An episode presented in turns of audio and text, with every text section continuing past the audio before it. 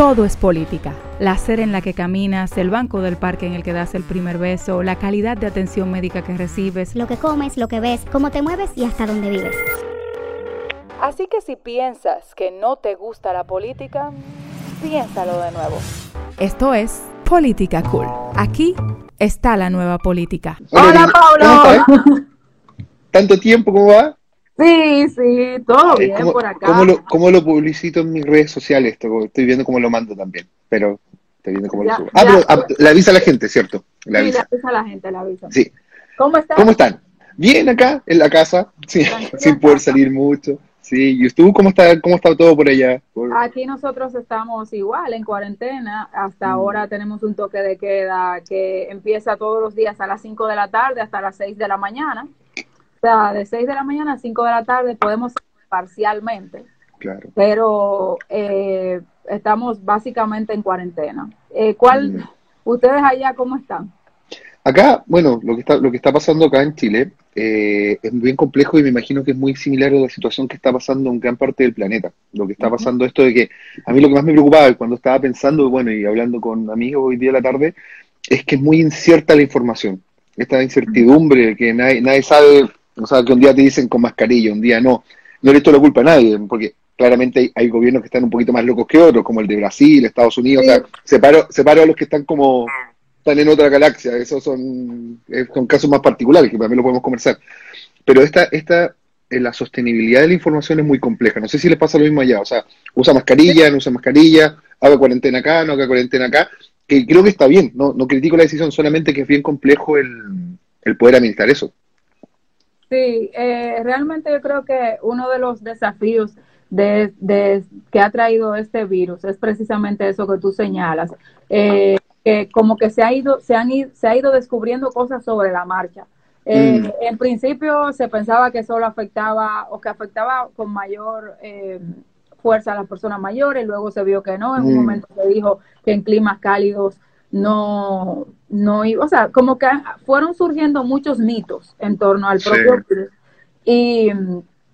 Y, y, son cosas como que en el día a día se van contrarrestando. Esto sumado también contra con la propagación de las fake news, mm. también le ha hecho un, le ha dado un golpe duro a todo lo que tiene que ver con, con esto ah, Ahí es muy, ahí es muy, ahí es muy complejo lo, también cómo se maneja, es interesante eso la información, porque pasan dos fenómenos en general. Uno está lo, las fake news clásicas, que es como las conocemos siempre, pero también hay, las autoridades sanitarias nacionales tienen que mantener, o los gobiernos eh, tienen que buscar la mayor forma de mantener fidelidad en su proceso informativo, porque si no, terminamos que cualquiera dice, no, el, el COVID-19 se arregla con tomando dipirona, como o descubrir o gente que da por hecho, a mí me llama mucho la atención, lo sigo harto en redes sociales, cuando la gente critica las decisiones del gobierno sin mayor información científica. O sea, a mi juicio, los gobiernos de tu país o de Chile, o de, bueno, insisto, separo los locos. El Bolsonaro acaba de despedir al ministro de Salud, lo hace unos minutos, pero separo de eso, es que como la gente da certeza, no, alguien me dijo, un amigo, o sea, y eso va generando realidades. Ese es un problema muy complejo, pero eso, em, no sé si vieron eh, After Truth, ¿lo viste? En HBO Go, que era un documental sobre la fake news, velo porque algún momento, cuando uno, uno cree que son chistes de internet, que se dan dando vueltas, pero lo que al final pasa es que mm, se dan por verdades por sentadas. Y ese dar verdades por sentadas es muy complicado a la hora de tomar decisiones en las políticas públicas. Sí. Y, esto sumado con el miedo que provoca mm. la situación, pues puede crearle muchos problemas a cualquier gobierno. Ustedes en Chile, eh, o sea, cuando digo ustedes me refiero ya a nivel eh, gubernamental, eh, cómo, cuáles han sido las medidas que ha tomado el presidente para tratar de contrarrestar un poco esto, cuántos casos tienen hasta hoy, cómo va esto. Ahí pasan dos cosas, bueno, no sé si saben ustedes, pero ya es que también nosotros veníamos, esto nos pilló luego una crisis social de más de cinco meses, entonces salimos de, salimos de una y nos metimos en otra, o sea, también está muy complicado también la situación en Chile. Pero de alguna manera lo que está haciendo el gobierno es centralizar un poco la operación, operar, y tomando decisiones también que con un acto de fe uno tiene que decir, chutas, están bien, o sea, es decir, hace, se están haciendo acá la medida, no ha sido cuarentena total, a diferencia de otros lados, o sea, son cuarentenas progresivas. Tenemos toque de queda desde las 22 horas hasta las 5 de la mañana, Y los casos, algo está pasando muy raro en Chile, que eso también vaya a ser uno, yo, uno, yo me pongo la camiseta del gobierno, pero en general uno vaya a saber que el clima, la cordillera, qué sé yo, el gobierno que lo está haciendo súper, la cepa, pero aquí la curva no ha sido tan fuerte de contagio como otros países. El sistema sanitario está preparado, pero el problema es que nadie sabe, como, dices como decías tú, nadie sabe que mañana, ¿qué pasa? Mañana se mañana hace frío y a lo mejor se multiplica o a lo mejor no, no hay una certeza, esa falta de certeza es muy compleja, pero por lo visto lo que, está, lo que se está logrando acá es que ordenar un poco el contagio, que eso es bien complicado. Y también hay una cosa que es un poquito bien compleja de, analizar, porque suena poco frío, es que como después de una economía bien golpeada, después de estos cinco meses, cómo esto también no termina de hacer el golpe en la estocada final a la economía nacional, que eso podría ser, eso puede ser muy complicado. ¿Ahí ustedes cómo lo manejan allá también? ¿Cómo, cómo eso, la economía, la cuarentena, cómo está funcionando en República Bueno, aquí, por ejemplo, el gobierno ha tomado la decisión de asumir gran parte del, del digamos que del problema. el gobierno dominicano ha implementado dos programas específicos para ayudar a, la, a las personas. Uno que se llama Quédate en casa, que consiste en darle, o sea, ampliarle un bono. Aquí hay un bono de, de una tarjeta, un bono, digamos, de asistencia social que se conoce como tarjeta de solidaridad, que le ponen un monto específico de dinero y, la, y las personas pueden comprar en comercios con eso. Pero aparte de eso, se le está dando eh, más o menos como el equivalente a 100 dólares mensuales para gastos y eso, para las personas que son beneficiarias de ese plan y se amplió el plan, o sea, se amplió, se le está dando a más personas ahora. Y hay otro, otro plan, otro, otro programa que ha lanzado el gobierno que se llama FASE, que básicamente consiste en que el gobierno dominicano ha asumido hasta un monto de los de las nóminas de los comercios que van a que, o suspender o para tratar de que no suspendan o no despidan a los empleados. Eh, esos son básicamente los dos programas los dos programas que se han estado haciendo. Hay otras medidas adicionales como eh, apoyo para el pago de hipotecas eh, o, o, o, mejor dicho, algunos bancos, sobre todo el estatal, eh, no te está cobrando la hipoteca este mes, no te están cobrando intereses. También se está, se está apoyando mucho con el tema de la, de la mm, asignación directa, de, o sea, entrega directa de comida, bolsas de comida. Y, y, y básicamente eso es lo que se ha estado haciendo en ese sentido aquí. Eh, es bien complicado para algunos países, específicamente de Latinoamérica, en todo, en todo Hispanoamérica, bueno, y también Estados Unidos un poco. Eh, lo, lo complejo también es la informalidad también.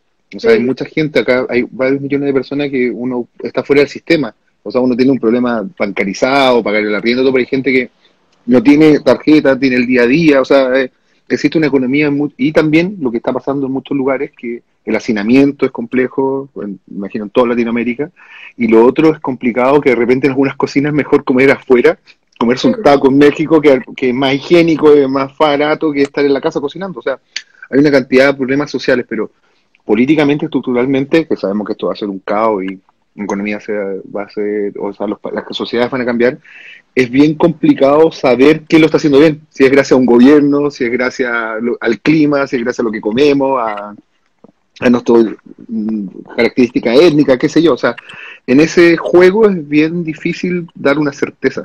A mí lo que me preocupa es cuánto se extienda esto, lo mismo, entendiendo que no hay mucha información en todo el planeta, eh, cómo tomar decisiones prácticas, pagar los, o sea, eso, los lugares que van a cerrar. En, Estados Unidos un 20% de la economía tiene que ver con, con, la, con la restauración, como dicen los restaurantes, o sea, como ese, ese 20% que está pasando, entonces... Aquí nosotros, aquí nosotros con el turismo, obviamente, mm, claro.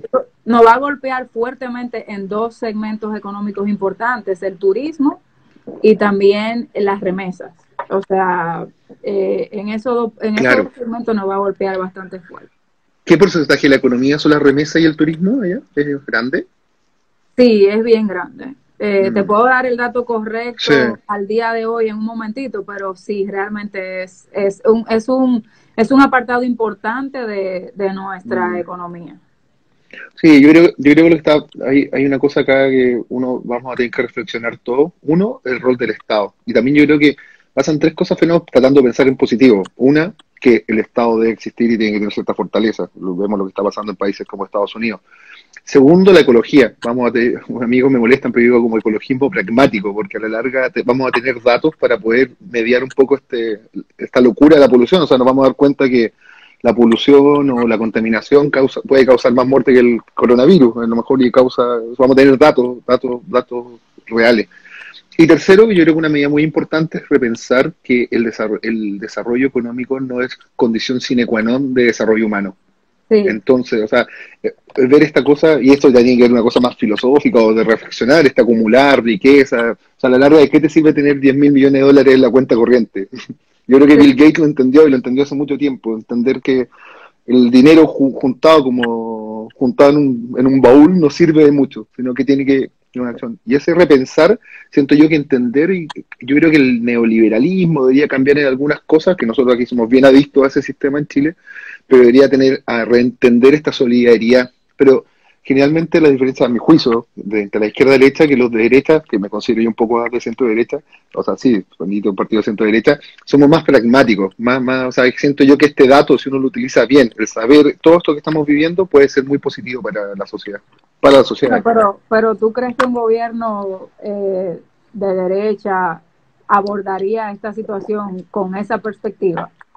Siento, yo, yo sí, yo creo, bueno, no, no, no, sé, no tengo la respuesta tan clara, pero siento yo que, por eso digo, desde un pragmatismo. O sea, esto de decir, no sé, ¿cuánto impuesto pagamos? De cuánto, ¿Cuánto nos retribuye el sistema? Que, que darse cuenta que efectivamente necesitamos un Estado que nos abrace y que de alguna forma tenga un rol importante, ya sea de lo simbólico o lo práctico, que tenga plata para comprar, para hacer hospitales, y en lo simbólico que tenga un poder y que tenga un paternalismo sobre el resto de la estructura social no, no, no, lo veo tan, o sea, veo que esa salida y entender eso va a ser, creo que es práctico. Y, esto, ¿de qué te sirve este? Bueno, y es una cosa ya como me reflexión, es como, ¿de qué nos sirve tener toda esta plata si estamos encerrados en una casa y todo, más grande, más chica, más linda, más fea, pero, pero va a cambiar, este, este, cambio de la relación humana va a ser muy difícil. O sea, si tú y yo nos hubiésemos juntado, bueno, estuviese en Chile, nos hubiésemos juntado a la esquina, a lo mejor una reunión, lo haríamos no por Zoom o por estas cosas, pagaríamos un café en la esquina, o sea, ya no estamos dejando el café, o Digo, ¿para qué voy a moverme si puedo hacer las reuniones por Zoom o por,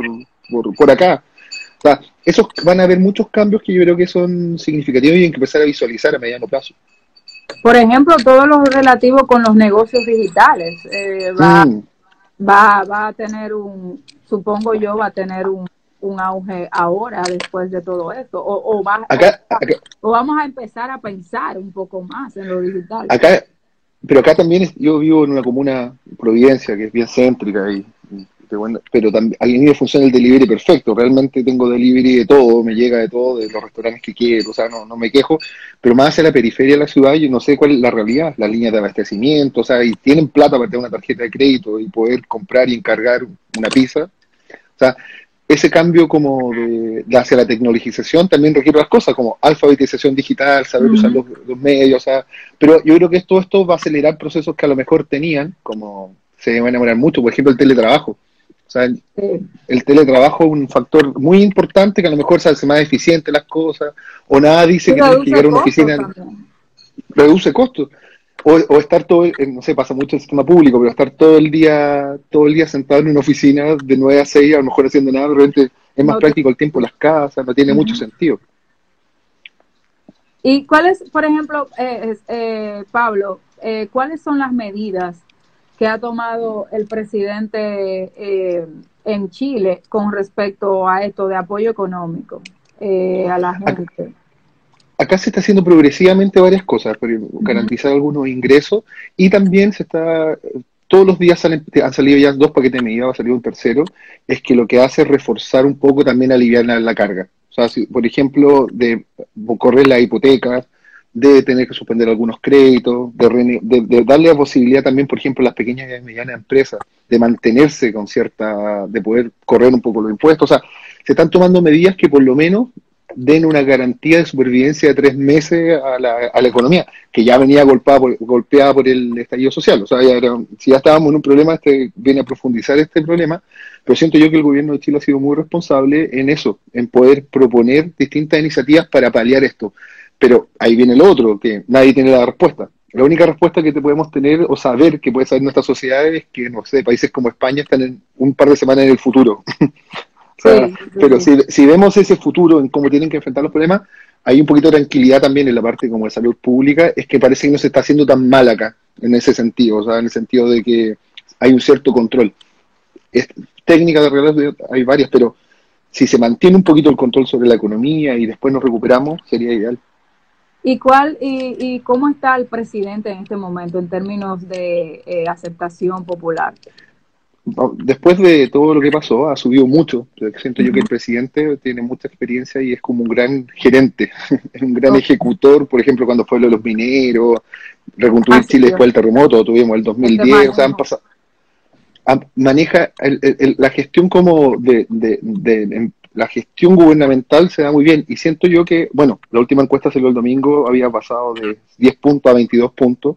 Hay aceptación y respeto, a mi juicio, de las medidas que está tomando. No, obviamente todavía hay, esta va de la gente que se opone, también esta fake news que el presidente dice, no sé, todos usen mascarilla y mañana le dice, no, las mascarillas son malas, o sea, hay ruidos en la información, pero a mi juicio la clase política chilena ha sido bastante responsable en eso, ha sido muy responsable en que esto es un problema de todos. La oposición allá. Aquí, aquí hay dos tipos de... Acá yo creo que si uno, despejando la parte como más sentimental, a mi juicio no, lo ha, no, ha, sido muy responsable en esto. Obviamente hay bemoles que el, gobierno propone que, no sé, se, va, se dé 10 y quieren 15, o hay, distintas cosas que son propias de un trámite legislativo, pero a diferencia de lo que pasó en la crisis social, que, que yo creo que no, no, no, estuvo a la altura de la oposición, desde mi punto de vista, acá está un poco a la altura, ha sido obstruccionista, o sea, no, no, obviamente lo mismo, hay un par de parlamentarios que pueden estar locos, pero eso saquemos ese eh, saquemos del bolsillo a los que están un poquito en otra frecuencia, pero si vemos a, la, a los que OPE, a los que trabajan, siento yo que todos entienden que es un problema nacional. O sea, era muy complejo. Yo tenía mucho miedo que pasar de un estallido social a pasar a, a controlar, esta, a, a dirigir un país en una pandemia, yo decía, chuta, a lo mejor la gente no va a hacer caso todo, pero y la clase política, ah, si uno despeja, separa la paja del trigo, ha sido responsable a la hora de ejecutar esto.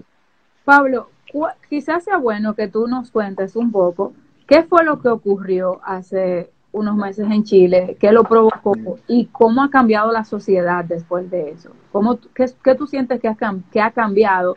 Bueno, quizás no haya tiempo de, haberlo, de evaluarlo porque de una vez entraron en el mm. COVID. Pero ¿qué tú crees que ha cambiado? Y cuéntanos un poco qué fue lo que pasó hace unos meses en Chile? Uf, es, a ver, lo que pasó fue que el 18 de octubre del año pasado, por razones, empezó un estallido social muy que empezó por escolares eh, que querían saltarse, evadir el pasaje del metro, pero desató un estallido que no paró. O sea, empezó a avanzar, y estoy tratando de ordenar la respuesta, pero empezó unas protestas constantes, todos los días con mayor o menor intensidad, pero la Plaza Italia, que es el centro de Santiago, es como el centro de Chile, el kilómetro cero, así como la Plaza Sol en el Madrid, pues, más o menos, sí, porque no está pasando, pero eh, está tomada por gente protestante.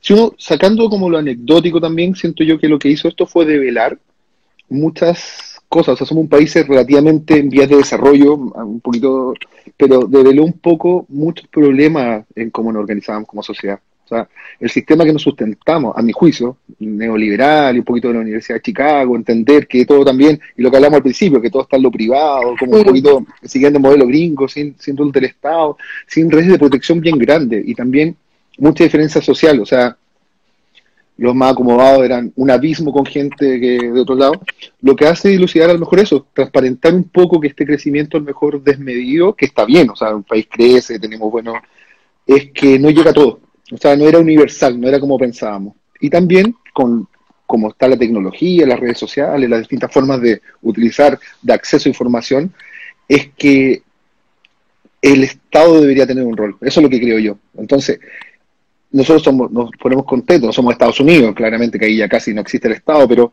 este rol, como este rol abrazador, o, o que de alguna forma el desarrollo económico, el desarrollo le llega a todo el mundo, no estaba pasando. Eso es lo que puedo pensar y leer. Y obviamente también acá hay otras cosas que son ese elemento yo creo más profundo, pero también hay, hay violentistas, hay gente que legítimamente se marcha, o sea, llegó un momento, primeros días de noviembre, que un millón doscientas mil personas estaban marchando en las calles, que era muy legítimo con demandas políticas, pero también había ciertos datos de grupos violentistas que aunque les digas, toma, te paso un millón de dólares cada uno, van a seguir en la calle igual. O sea, se juntó un poco también algunos elementos del narcotráfico, o sea, se juntaron distintos elementos que desde la propuesta, la protesta legítima, un parlamento que tenía algunos vicios, algunos vicios también a mi juicio ideológico, se juntaron elementos legítimos, violentistas, narcotráfico, etcétera, que lo que hicieron de alguna manera es acelerar esto.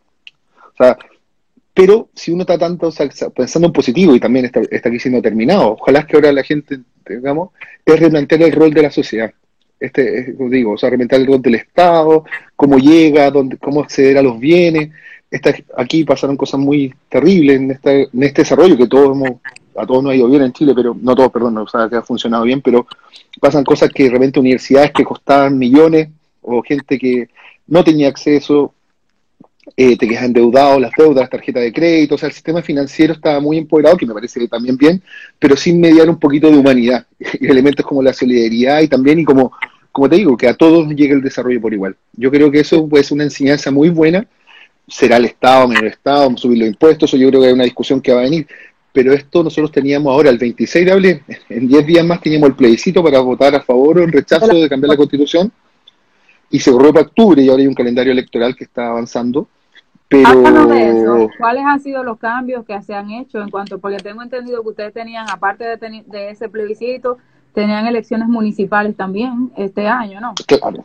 Teníamos el 26 de octubre, teníamos primero sin plebiscito, antes del plebiscito teníamos, nosotros tenemos como ciclos electorales de dos años, que también es bien complejo para las democracias, o sea, es como estás dos años gobernando y dos años pensando en quién va a tener que gobernar mañana, o sea, derecha, izquierda, partido que sea, o sea, termina en una vuelta que es un poquito compleja. Pero el calendario electoral decía que ahora el 26 de octubre teníamos elecciones municipales, una nueva que era gobernadores, que iban a ser votados eh, democráticamente, y el próximo año venían las generales, como se conoce en todo el mundo, que era presidente y parlamento. Se cruzó en esto el plebiscito, o sea, entonces se, se le agregó el plebiscito que iba a ser ahora el 26 de, abril, y después venía el proceso constituyente, elegir los constituyentes, quiénes iban a formar el Congreso, Ahí no te voy a contar las, contar las particularidades, si es mixto, simple, o sea, eso ya es como demasiado de la cocina acá, o sea, pero lo que iba a elegirse unos constituyentes para formar esto, la eventualidad que fuese aprobado el cambio constitucional, y venía un proceso de un par de años para poder después ratificar esta constitución, que iba a estar más o menos empalmada con el proceso de, electoral. Pero todo esto se corrió, yo creo que deberíamos tener, de hecho estaba presionando con un amigo, debería, funcionar, esperemos que funcione el, el 26 de, de octubre, pero también es un poquito de incertidumbre también. Yo creo que ese es un elemento que hemos conversado, la incertidumbre en todos los procesos. O como, como, esta incertidumbre, esta certeza que a lo mejor era falsa. Siempre la gente dice como, a lo mejor vivimos demasiado tiempo en paz. o sea, vivimos demasiado tiempo como en, en normalidad. Lo que tendríamos que lograr es que entender la crisis como parte también de la, de la vida, a lo mejor. del mismo ciclo humano, ¿no? Claro, sí, las crisis, las guerras, las pandemias son cosas relativamente normales. La técnica también, o sea, la técnica que podamos tener acceso en dos o tres días que un bicho en China llega a Europa y se mueve por la línea aérea, es, una locura. Pero esa, esa es como, cómo encontrar en esta, cómo encontrar en esta, yo ahora está pensando, y te voy a preguntar a ti, ¿cómo crees tú que puede ser encontrar en esta crisis una oportunidad para mejorar? Yo te pregunto en el caso de tu país, de República Dominicana. Bueno, yo creo que eh, las cosas que tú mencionaste ahorita, que nosotros vamos a tener que repensar como economía, me parece que, que, aplican igual para nuestro país. O sea, yo creo que mejorar, eh, que seguir trabajando en que ese crecimiento, nosotros hemos tenido un crecimiento, digamos que sostenido en los últimos años. La política social del gobierno ha sido efectiva en cuanto a eh, los trabajos que se han venido haciendo para tratar de erradicar la pobreza y sobre todo como para tener una sociedad más igualitaria. yo creo que en momentos como este, que uno se da cuenta de, como tú bien decías ahorita, de la importancia de tener un Estado que te abrace, y me gustó mucho ese concepto, de que tú sepas que tú puedes eh, contar con tu con, con, con, con esa con, es, con ese respaldo en momentos en un momento determinado y a nosotros por ejemplo yo creo que para ser mejores no, no, nos después de esto nosotros vamos a tener que repensar eh, temas tan esenciales como, como, como el, el, los derechos laborales, por ejemplo, el mm. respaldo al empleado, el tema de, mm. de, de, del, de la informalidad, de la economía. O sea, son cosas que, porque hay gente que se quedan fuera. Ayer antes de ayer yo veía desde, desde el balcón de mi, de mi casa cómo una persona iba caminando eh, por la calle de al frente con un plato de comida, o sea, comiéndose la comida que parece que se la habían dado, o sea, en algún comedor de los que se han habilitado para esto, pero en un horario ya pasado el toque de queda.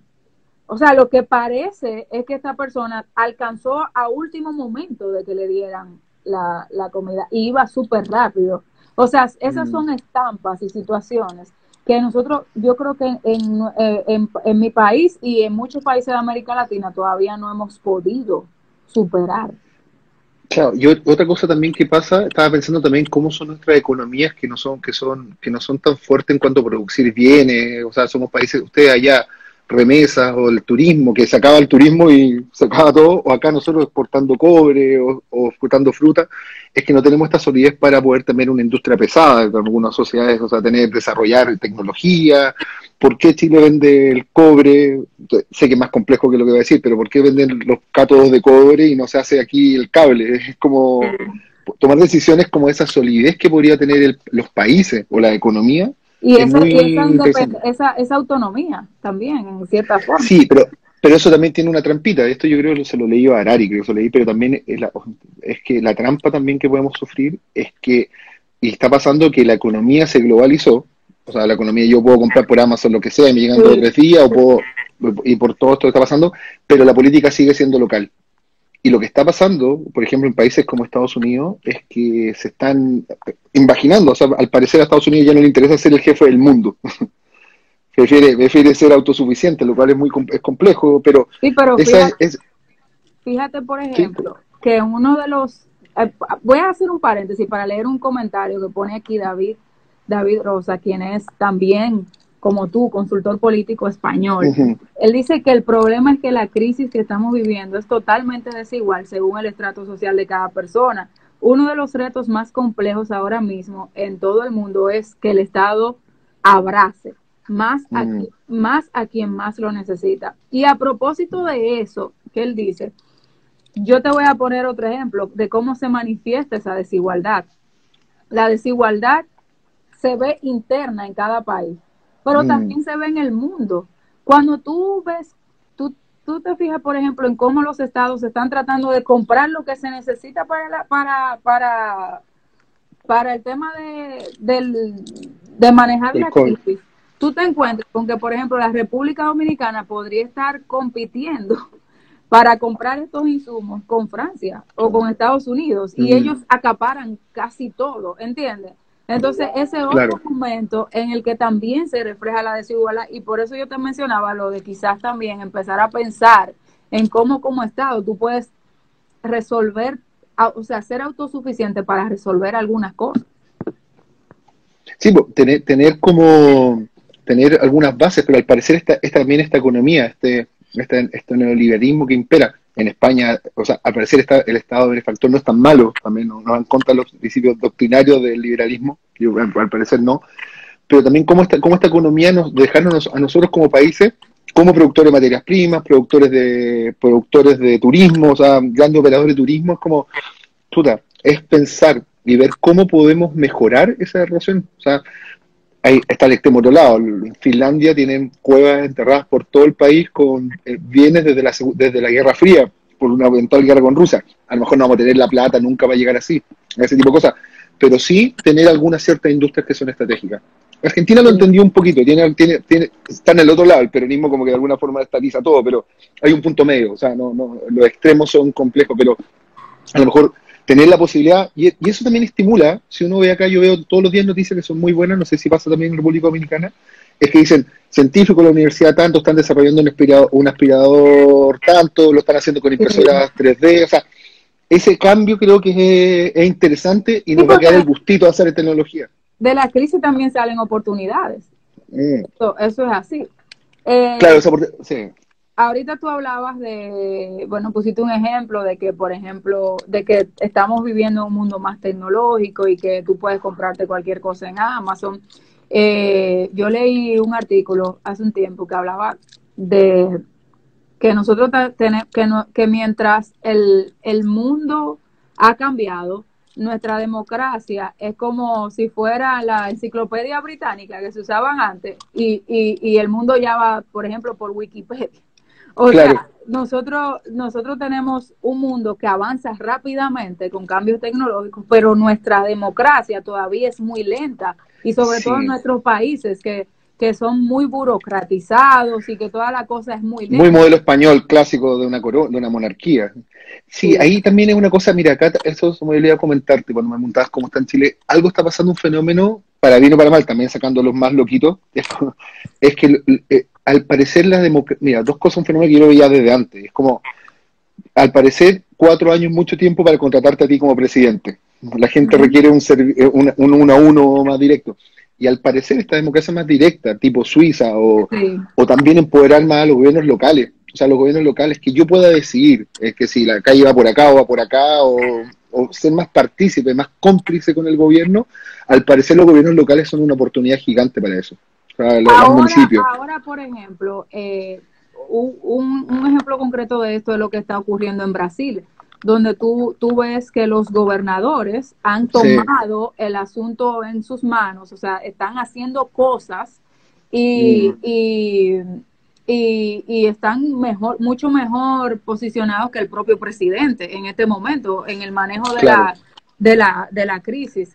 Y, y, y, a propósito de esto, de esto, Pablo, con este, con este cambio que va a venir en el mundo, con, con todo esto, ¿tú crees que cambie un poco la perspectiva y la forma de cómo nosotros nos relacionamos con los gobiernos? ¿Tú crees que nuestros gobernantes se abran un poco más a la inteligencia colectiva, que empecemos como, como a consultar más y, hacer, y, y, hacer cosas como para, para hacer que el ciudadano se sienta más cerca de la, de la administración?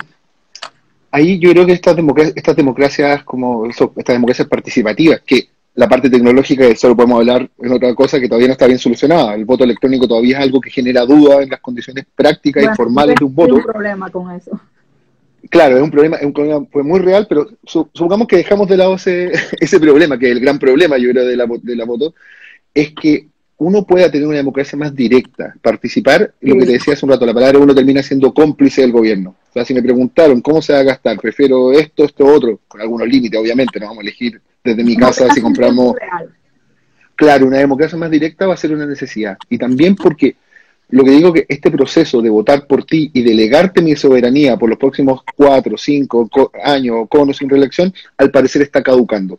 Ese, problema, genera una distancia en esta cultura del like o I don't like. O sea, me gusta que es mucho, la gente tiene una velocidad distinta. Es lo mismo como los más jóvenes, o sea, ya mis reuniones de trabajo son por WhatsApp, por Slack, ya como que nos mandan mails, es como, o sea, necesitan respuesta ya, es como esta ubicuidad.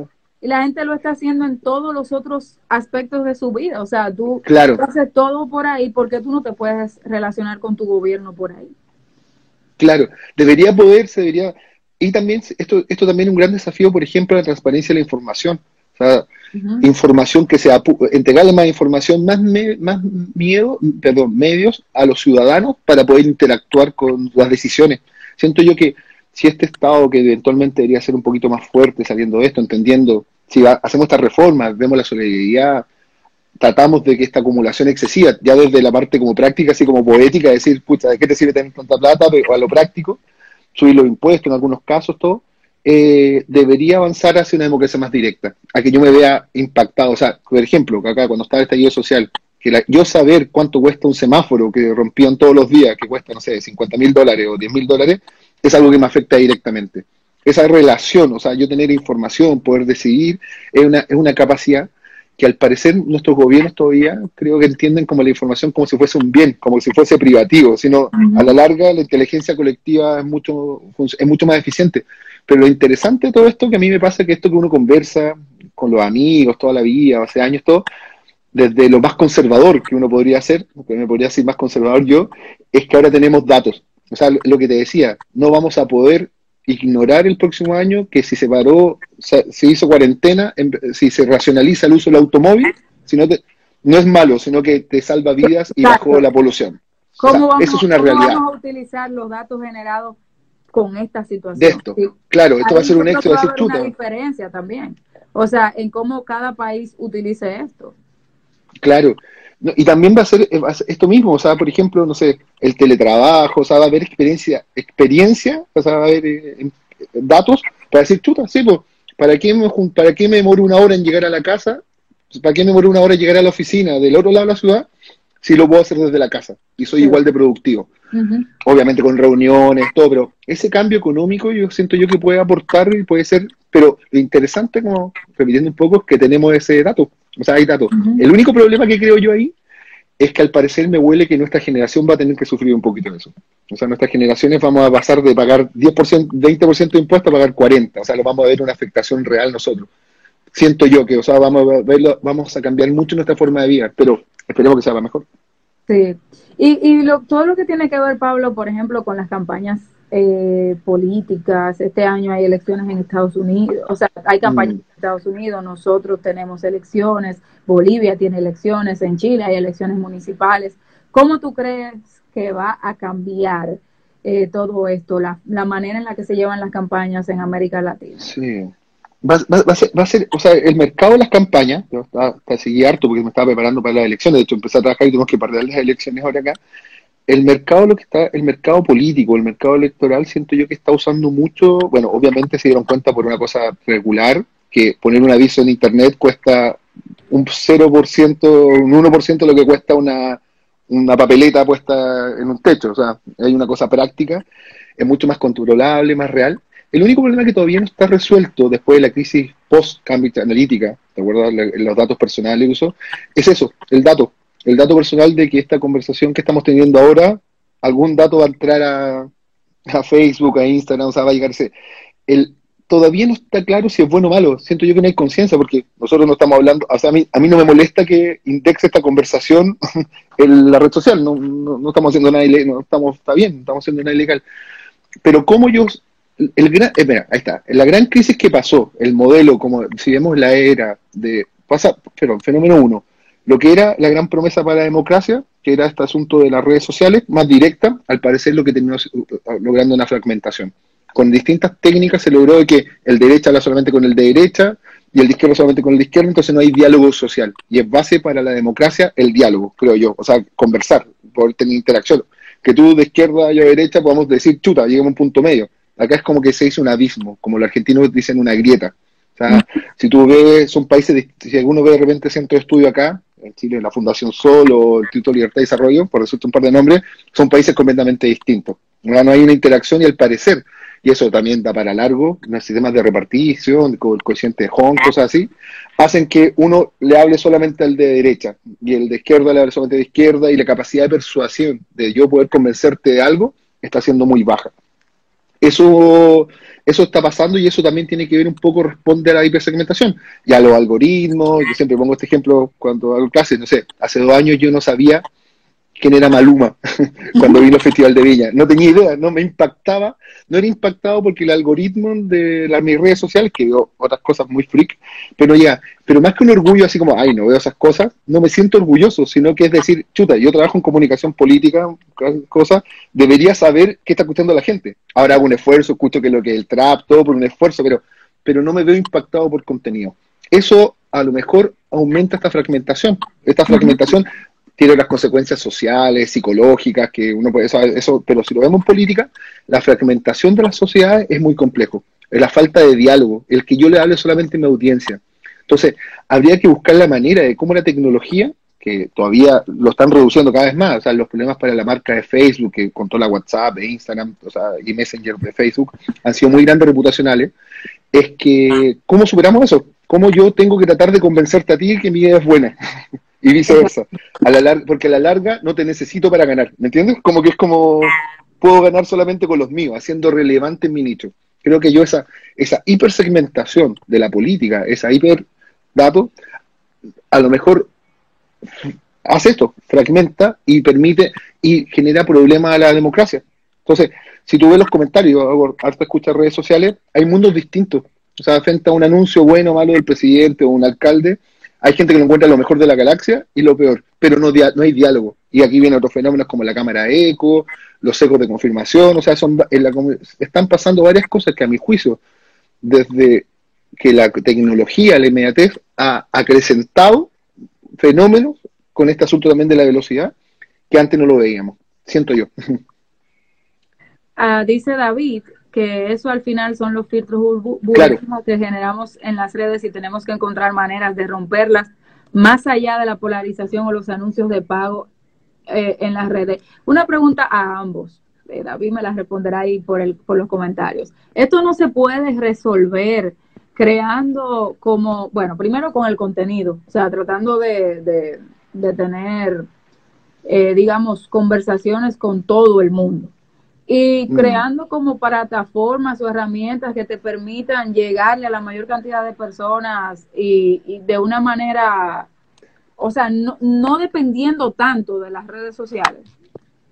Es que es súper es súper complicado, y bueno, y más encima después de esta crisis, todos vamos a estar metidos en Internet, o sea, va a ser mayor, pero si a ti te debe pasar, también tú lo no, ves. No, yo hablo de plataformas de, digitales, pero, Sí, pues, no, me refiero, me, refiero, a plataformas digitales, o sea, si yo pongo, si yo le pongo avisos, anuncios a la plataforma y, me equivoco en la audiencia y elijo una audiencia que es completamente que no va a recibir un mensaje, la cantidad de garabatos, de insultos es gigante. Y también tiene un problema práctico formal. El alcance baja, me penaliza en el cuento, el costo por mil, que es una cosa técnica, en vez de costar un dólar, cuesta cinco. O sea, tiene millones de problemas. A mí no me dan ¿Para qué voy a poner un anuncio en Facebook, hacer mi campaña a gente de mi otro sector político si lo único voy a obtener son insultos y bajar el rendimiento de mi contenido? Entonces, es un, es un ¿cómo se dice? Es una trampa. O sea, si pongo mi contenido al que me va a odiar, porque hay gente que. Una cosa que, que, que develó esto, que también, y me llama la atención y lo pienso, que hay mucha gente fuera del sistema, es que hay mucha gente que no tiene nada que perder. O sea, si tú y yo mañana salimos encapuchados o salimos ahora sin mascarilla, salimos, nos sacan una foto, a lo mejor no está que resto, pero hay gente que está tan fuera del sistema que insultarte es gratis. Sí, aquí se O sea, como que es, es, es, gratis, no, no te puede decir las barbaridades más grandes, amenazarte de muerte, todo, lo que sea, pero no es gratis. Ve, ve, ve el vean el documental After Truth, es muy bueno, en, en HBO Go, Go. Entonces, ¿Cómo nosotros rompemos esta burbuja, esta cámara de eco? La cámara de eco en que estamos es súper complicado porque, lo que te digo, la tentativa de que, ¿para qué voy a hacer una acción comunicacional política para recibir insultos? y para que no lo vea nadie y todo el mundo lo encuentre malo. Entonces, es un círculo, no lo había pensado nunca esta perspectiva, qué bueno estas conversas, como es un círculo súper terrible, porque digo, chuta, si nadie le gusta lo que digo, pero también está pasando que le pongo a, mi, a mis fans oye, es el mejor político de la galaxia. Entonces, como, es, ¿qué lo que, ¿dónde está el punto medio? El punto medio, yo creo que volviendo a las bases, hasta el día de hoy no hay nada, no se ha descubierto nada mejor que la democracia, es volver a la plaza pública, volver a los debates. A mí me llama mucha atención que hace muchos años algunos candidatos en todos los países se han restado los debates. ¿Te has fijado? Como que es como que no van a los debates. Es importante debatir. Siento yo que el rol de la persuasión ha sido, ha sido subvalorado últimamente. Bueno, como no, tenemos el debate como, eh, como algo obligatorio en, nuestro país. De hecho, hay como toda una lucha por hacerlo eh, obligatorio, pero en las elecciones municipales que acaban de pasar tuvimos una experiencia muy bonita con el tema de los debates. Eh, porque se organizaron varios debates con los principales, los candidatos a la alcaldía de las principales ciudades y te puedo decir que ahí se pudo ver como, bueno, hay un caso de un candidato a, alcalde de un partido de lo que llamamos partido emergente, o sea, no, no era ni de uno ni del otro partido eh, principal. Y, y ahí se pudo dar a conocer él, o sea, fue una plataforma importante para él eh, que le sumó mucho. Entonces yo creo que, Mm. que definitivamente lo que planteas de volver a los debates es importante. También de, de, de entender que la comunicación digital eh, debe ser de doble vía. O sea, Claro. siento que muchos políticos, eh, por lo menos aquí, no sé si ocurre allá, utilizan esta, estos, estos medios para, para, como para, para colocar un mensaje. Y eh, felicitarse, yo creo. Exacto, o sea, como que yo puse el mensaje y me fui, ¿entiendes? Entonces, yo creo que también tienen que abrirse un poco más a eso, Pero a, hay- a- hay un a- fenó- a estar dispuestos a que también lo, lo, lo, lo cuestionen por ahí. Hay, hay un tema que decía David que no habíamos tocado que tiene que ver con los partidos de los extremos. O sea, ¿qué está pasando con el surgimiento de los extremos de ultraderecha Ah, y sí. ultraizquierda? Bueno, en Que España también es un ten- importante. Claro, en España es gigante y acá también en Chile, me imagino que en todos los países, termina siendo que efectivamente es gente. Aquí siempre la gente me pregunta, o siempre cuando me dicen, son bots, los bots de aquí del partido ultraderecha, por ejemplo. Yo digo, no son bots, son gente con nombre y apellido que está en el interior del país o en las ciudades que no tenían, participaban en el relato político. Y este, este relato identitario, un poco más ultrón, como más duro, representa una sensibilidad que nosotros visibilizamos más. O sea, si uno ve los comentarios, lo mismo, es una cámara de eco cerrada. Son estos, por decirte, son estos N, estos mil, estos cien mil, lo que sea. Pero donde viene el morbo de la prensa, donde las redes sociales eh, retarse entre ellos, es, es una vuelta terrible. O sea, como uno lo hace más relevante lo que es. Y ellos también, hay una cosa que los alimenta. En realidad, hay un tipo cantante que se llama Alberto Plaza, mm, que es como de ultraderecha, pero termina, hizo un, hizo un Facebook Live o un YouTube Live. Básicamente se estaba esperando que lo insultaran. Hay una cosa también psicológica que es como, ah, sí, vieron, los de izquierda me insultan, así que soy bueno, vean. O sea, soy parte. Eso lo mostraba es con orgullo. Sí, era como, como decir, chuta, vieron que me están insultando, es como. Pero, pero te fijas que eso es como que, bueno, don't fit the troll, pero termina siendo un autotroleo que te genera relevancia en tu nicho. Estamos en una causa, estamos en contra de la izquierda, estamos en contra de la derecha, estamos en ta, ta, ta. Y esa, esa ese proceso identitario, que a mí me parece súper bien, si ganan las elecciones, no sé, Vox, yo estoy completamente de desacuerdo, me parece terrible, pero si la gente vota por ellos está bien. Pero como que siento es, yo que- es un populismo, o sea, Es un populismo, claro. El ah, Eso sería interesante también, ¿no? Qué buena esta conversación. Como, ¿cómo pos esto dejamos de lado a los populistas? O sea, el populismo de gente, pero también hasta qué punto, la- o sea, si vemos los populismos clásicos, el de Bolsonaro, por ejemplo, que está pasando ahora, que despidió al ministro de Salud ho- hoy día hace un ratito, es que ¿cuánto le va a durar ese discurso? ¿Cuánto va, cuánto, cuán- hasta cuánto aguanta?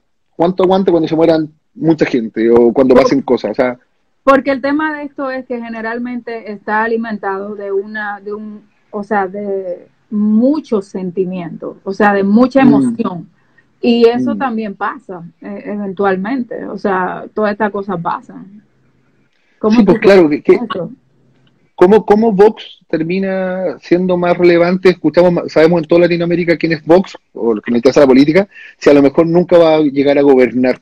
Entonces, o lo mismo que pasa con Podemos, el, el otro lado, o sea, termina siendo partidos como clivajes, pero termina saliendo más, el- a la gente le da un morbo, o sea, que todos Sí. sabemos acá quién es José Antonio Caz, o todos sabemos de repente las locuras de alguna gente Amplio.